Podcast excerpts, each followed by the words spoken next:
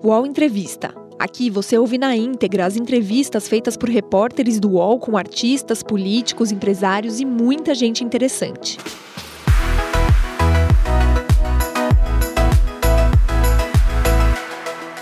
Roteirista e publicitário, Antônio Tabet é cofundador do canal de humor Porta dos Fundos no YouTube e também do My News, canal de jornalismo independente. Antes dessas investidas, Tabet foi repórter na Rádio Globo e conta ter visto muitos cadáveres na cobertura policial no Rio de Janeiro. Ele é um dos poucos que pode se orgulhar de dizer que chegou na internet quando tudo era mato. Diz que a política brasileira, uma inspiração frequente para comediantes, agora rouba piadas de quem trabalha com humor.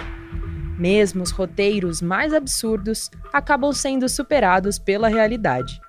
Aos jornalistas e etc., Tabet diz ainda quais foram os acertos do canal My News, que virou uma referência no Google, e revela o tema deste ano do sempre polêmico e especial de Natal do Porta dos Fundos. Você trabalhou como repórter na Rádio Globo. Conta aí pra gente como é que foi esse período, que boas lembranças ou nem tão boas lembranças assim você tem dos seus tempos de repórter. Ah, então, Thaís, foi minha primeira né, incursão no mundo profissional. Foi meu, comecei como estagiário da Rádio Globo. É, eu fiquei um tempo cobrindo futebol, né, esportes na Rádio Globo. Então, eu era aquele repórter novato que ia para o vestiário do árbitro ver a escala de arbitragem, ou pegar uns jogos assim bem ruins, tipo Bangu e Madureira, é, com 42 graus na sombra aqui no Rio de Janeiro. E depois de um tempo, eu acabei cobrindo também a, a reportagem policial da Rádio Globo. Você imagina, a parte policial da Rádio Globo no Rio de Janeiro, nos, no fim dos anos 90, eu vi muito cadáver em mala de carro. Então, eu não posso dizer que foi exatamente uma experiência muito gostosa, Thais, mas assim, foi um aprendizado bastante grande. E depois, essa foi a sua incursão no jornalismo no começo da carreira, e depois você chegou na internet e lá você fez a festa, né? Mas antes da gente chegar no Porta dos Fundos, vamos continuar no jornalismo lá falando do My News, que é um grande sucesso, um modelo de jornalismo na internet e é considerado hoje um caso mundial, um case mundial do Google. Né? O My News tem três anos, foi fundado por você e pela Mara Luque, e hoje já tem mais quase 500 mil inscritos nesse canal de jornalismo independente. Eu queria que você falasse, Tabet, eu sei que é assim, você vive falando que é um projeto que é mais a base do, da tentativa e erro, que é uma coisa empírica, vocês vão vendo o que, que dá certo o que, que não dá certo.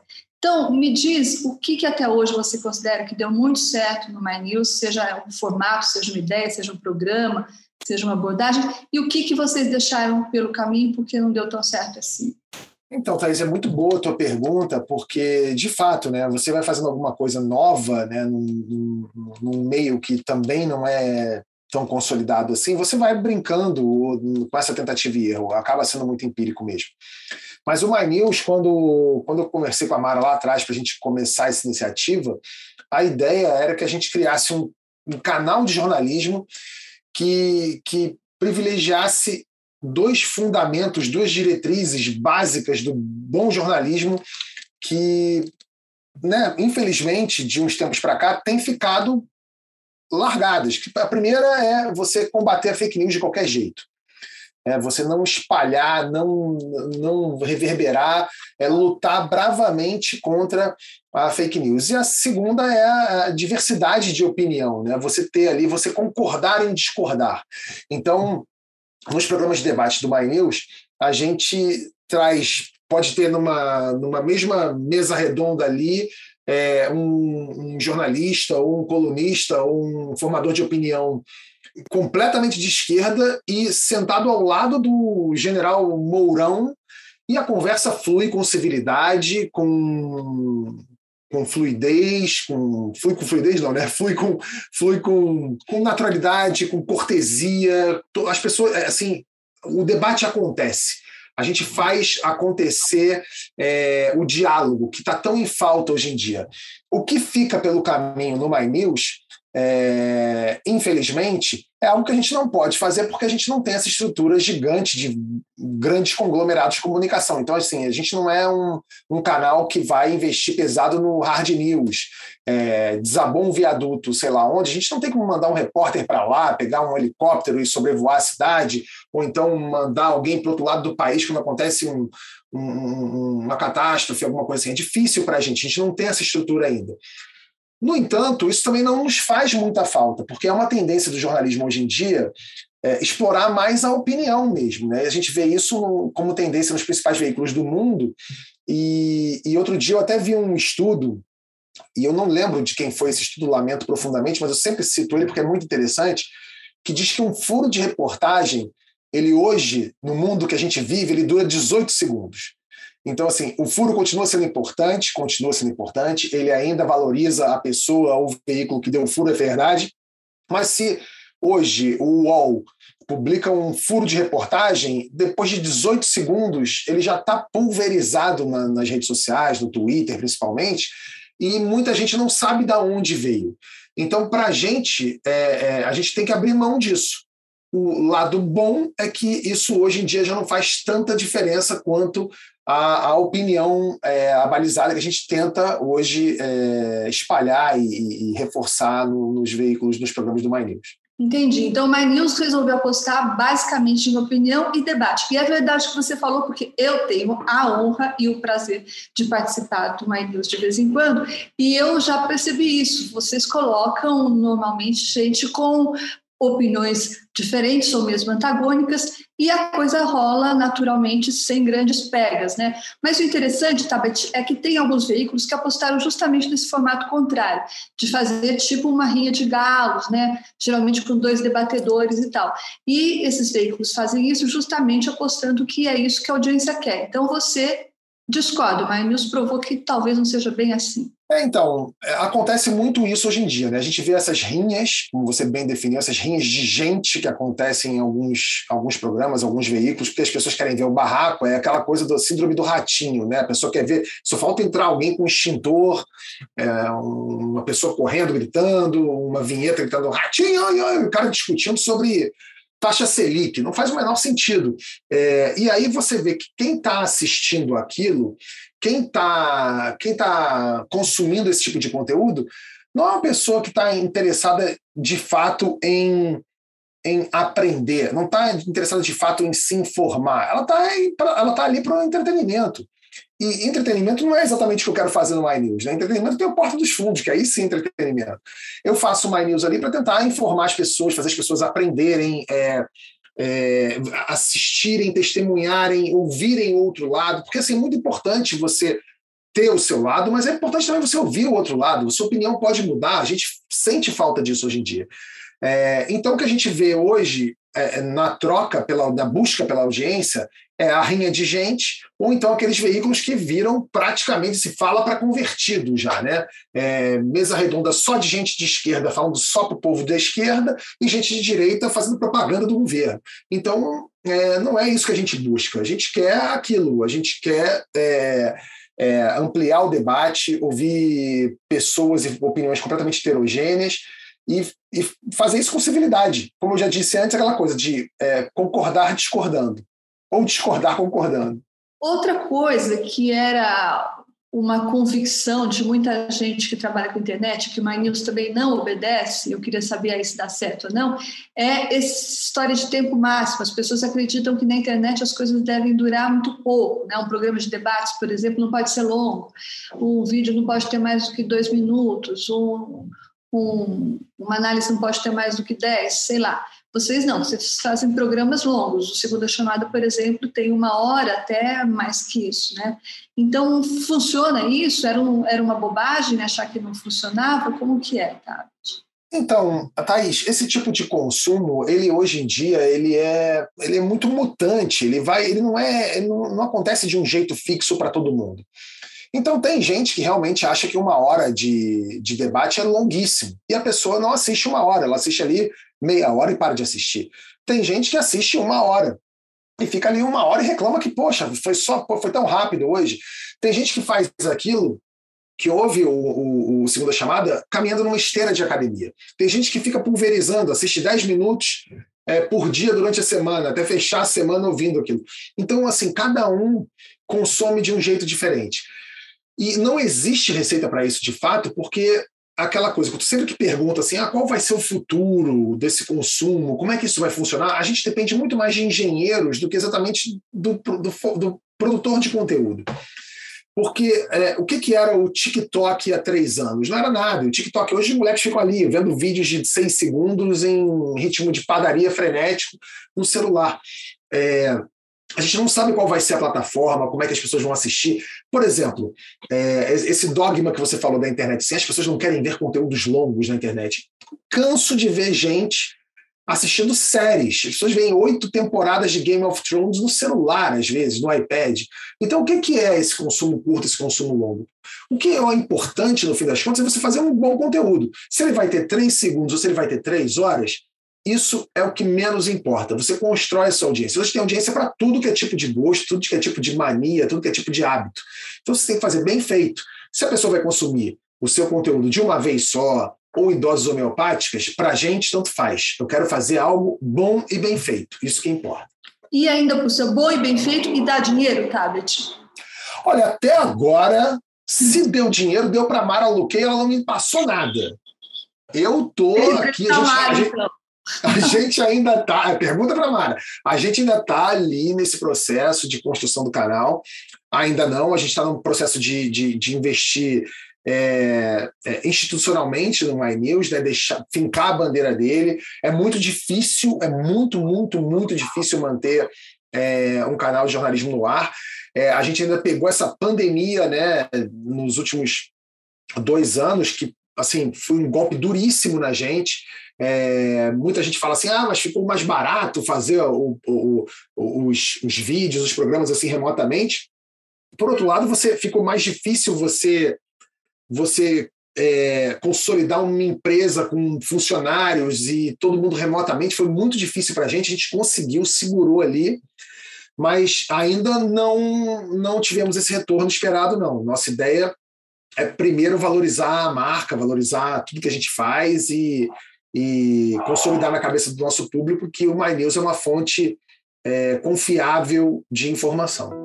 O UOL Entrevista volta já.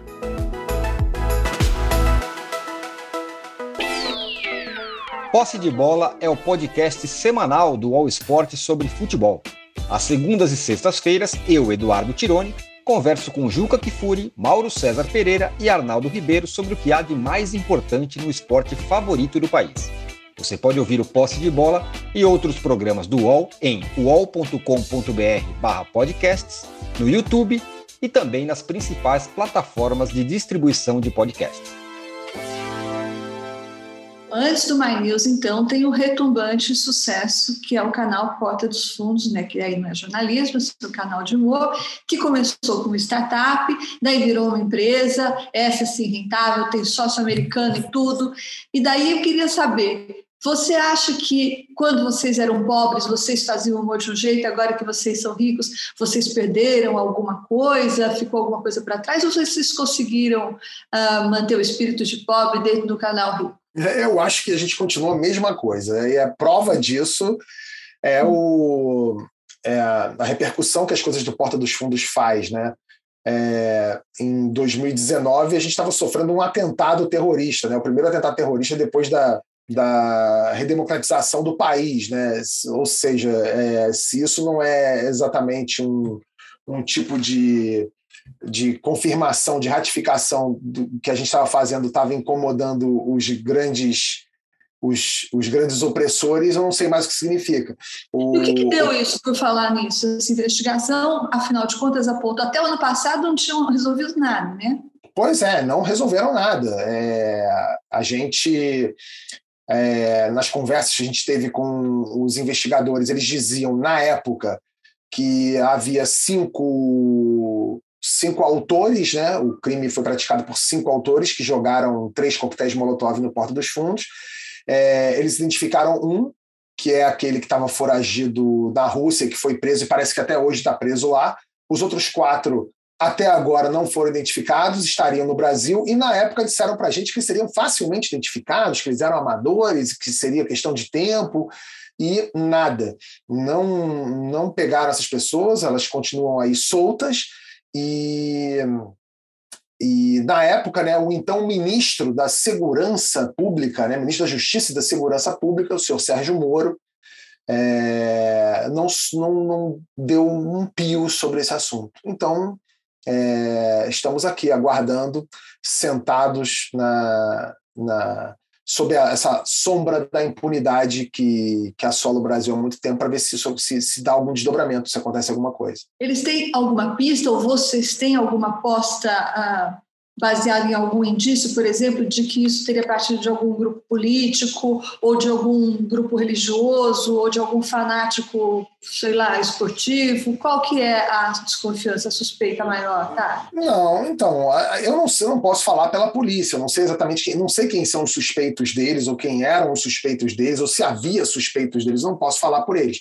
Que eu posso dizer é que tudo aquilo que veio à tona, como todo mundo sabe, que era principalmente um. É, havia ali motivações políticas, né? É, e, a, e assim, a, os símbolos que foram expostos e durante os do, logo, logo em seguida dos ataques, quando houve aquela eles assumiram a, a autoria, era alguma coisa ligada aos integralistas, mas assim é, não, não, não dá para se aprofundar muito além disso. Para o humor, como é que é a qualidade do governo? Ou, feito de outra forma, a pergunta. Quanto pior o governo, melhor é a piada? Ou o contrário? Ou a qualidade do governo não interfere na qualidade da piada, do humor? Então, é, é difícil fazer essa pergunta, Thaís, porque assim, qual foi o, Porta dos Fundos existe desde 2012, né? Qual foi a qualidade de governo que a gente pegou de 2012 para cá, né? É, a gente é. pegou ali a, o governo Dilma já se degringolando, é, depois teve Temer, depois teve Bolsonaro. Então, assim, a gente não teve ainda a experiência de viver numa Nova Zelândia, né? Não aconteceu ainda com a gente, para saber se a gente vai conseguir produzir humor é, com bons governos. O que acontece é que, é, é, especialmente o atual governo, não é que ele é ruim só, ele é surreal. Então, às vezes, a gente escreve um roteiro que beira o absurdo, com, com recursos de exagero extremo, porque assim é o que é o que ajuda o humor, e aí, quando esse roteiro está prestes a ir ao ar, a realidade faz exatamente aquilo que estava previsto em roteiro. Então você fala assim: perdi um roteiro, porque eu escrevi um negócio absurdo, com um exagero e a realidade veio lá e fez pior. Às vezes dobra a pós, dá truco na gente. Então, a concorrência é complicada. Mas é, que esse governo, e na verdade os últimos governos, mas especialmente esse, dão é, matéria-prima de sobra para você fazer piada, é claro que dá. O problema é que ele, às vezes, já queima piada na largada. Mas é, é isso que acontece, Thaís. É, essa, essa era a outra pergunta que eu queria te fazer, mas você já respondeu. Eu queria perguntar como é que a política mudou o humor nesses últimos tempos, mas você respondeu. A política, a realidade, às vezes rouba a piada, né? Ela supera a piada. É, o problema é que a política atual ela não mudou o humor exatamente. Ela mudou o mau humor. O que acontece é que a gente vive numa sociedade tão polarizada, esse fla-flu é tão louco, que as pessoas elas começam a, a, a, sentir ódio, às vezes, de comediante, de humorista. Como assim? É, não, você vê, você faz, se você faz uma piada hoje criticando o governo, você, você automaticamente vira um, um párea, um, uma pessoa não grata, alvo até de agressão dos, dos é, é, simpatizantes do atual governo. Sim. Se você faz uma piada é, provocando ou satirizando a oposição, né, que poderia acontecer, a gente pode fazer uma piada sacaneando a oposição, que a oposição está meio banana no Congresso, etc.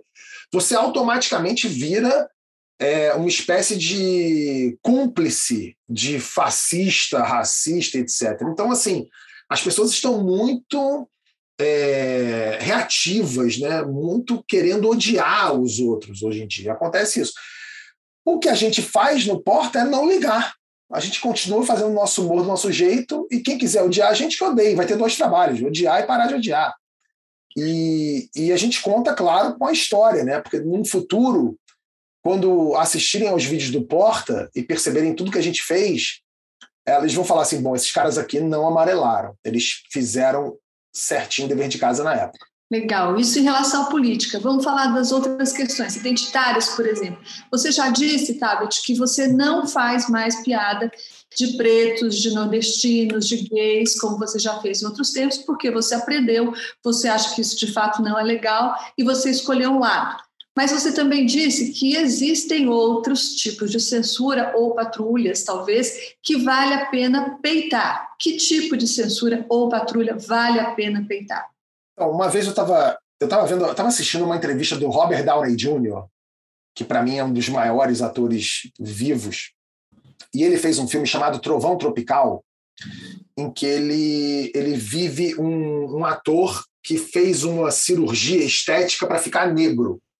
Ele faz um blackface praticamente nesse filme para criticar o racismo na indústria cinematográfica é, americana. Então ele vira um negro, é, entre aspas, pra, que ocupa o lugar que seria de um ator negro, e isso é uma crítica. Ele faz essa crítica. É, e uma vez um entrevistador pergunta para ele assim: Você faria esse papel de novo hoje, em 2020, 2021? E ele responde: Faria. É, e ele faria com o risco de ser cancelado por isso. Porque o que acontece? A gente vive época de um pêndulo moral, né? Então, assim, houve uma época em que fazer piada de preto, de gay, de nordestino era aceito por todo mundo. A gente não tem ideia, Thaís, a gente está em 2021. Há cinco, seis anos, pouquíssimo tempo, Maior, a maior audiência do humor da Rede Globo era o Zorra Total, com um personagem interpretado pelo brilhante Paulo Silvino, que falava: Isso é uma bichona. Você imagina isso no ar hoje? Não ia acontecer. Isso faz seis anos, cinco, seis anos. É muito pouco tempo. Então, é, havia esse pêndulo que isso era permitido, isso era aceitável, e ainda bem que não é mais aceitável. O problema é que esse pêndulo está indo tão para um lado tão oposto que hoje em dia você fazer uma crítica ao racismo, uma crítica ao machismo, está sendo também criticado porque você não pode nem mostrar essas pessoas. Você não pode nem mostrar que existe esse tipo de gente. E isso eu não concordo. Então eu acho que esse pêndulo está tão para um lado agora que daqui a pouco ele vai voltar e a gente vai chegar num meio termo bom para todo mundo.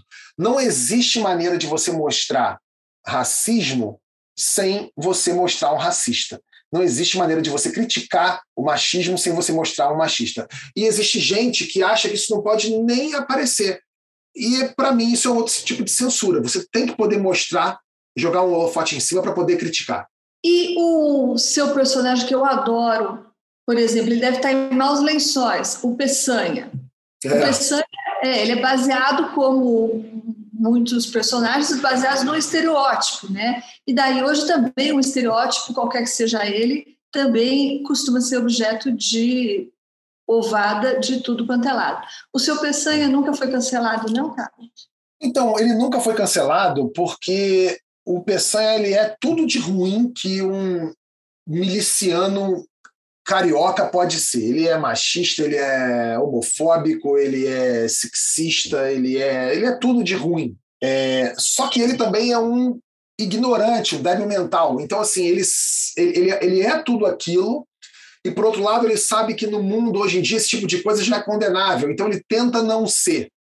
Ele tenta não ser machista, e às vezes ele é mais machista ainda tentando não ser machista ele tenta não ser homofóbico, às vezes ele cai mais na homofobia tentando não ser homofóbico.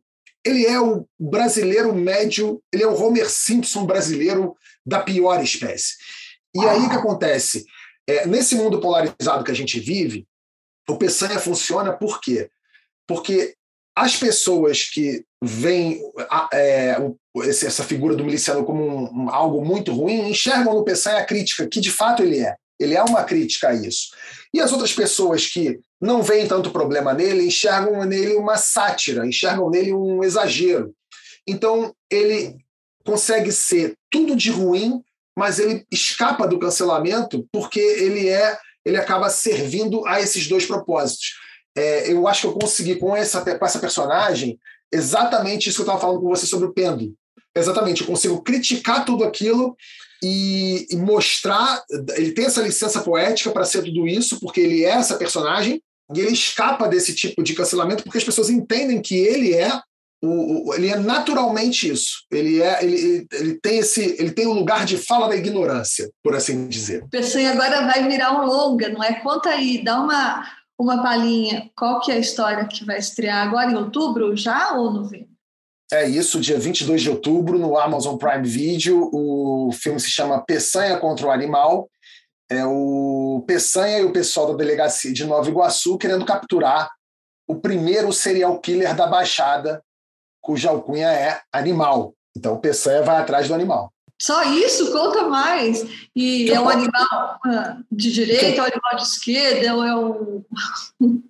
Não posso dizer. Tipo que é um animal e que ele mata as pessoas é, baseado no resultado do jogo do bicho. Baseado no resultado do jogo do bicho. Hum, tô me lembrando de Seven aqui. Olha aí, ó, é, uma, é uma referência, é uma das referências. Legal, legal. Então, agora eu vou pedir outra palhinha, porque o Natal do Porta dos Fundos costuma causar, faz uns dois ou três anos já que isso acontece, né?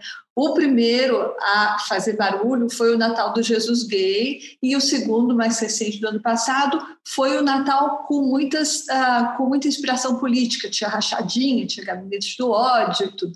Como é que vai ser, para encerrar, Tabet, esse Natal do Porta dos Fundos? O que, que a gente pode esperar? Bom, vocês podem esperar um especial de Natal como nunca antes o Porta dos Fundos produziu. Eu não Ih, posso não dar vai falar nada. Eu já vi que não vai falar nada. Eu não posso, eu não posso dizer muita coisa, mas o que eu posso dizer é que vai explorar uma época da vida de Jesus que nunca, que normalmente não é explorada, né? Jesus tem ali aquela, aquele, fala muito da infância de Jesus, e depois aparece já ele com 30 anos, né? Que foi até quando o especial de Natal do Porta dos Fundos, né? Que gerou e muita polêmica. Já sei, então. O crítico e doloroso e constrangedor processo da adolescência de Cristo. Acertei? É isso, Thaís. Está tá aí, está por aí. Você, para variar, é uma boa jornalista sabendo apurar as coisas direitinho. Legal. Antônio Tabet, multimídia, pioneiro na internet, nasceu lá e viu aquilo tudo quando era tudo mato. E agora está aí fazendo sucesso. Boa sorte, Tabet. Muito obrigada por ter estado Obrigado. Obrigado, Thaís. Um beijo para você. Obrigado a todo mundo aí do UOL. Valeu.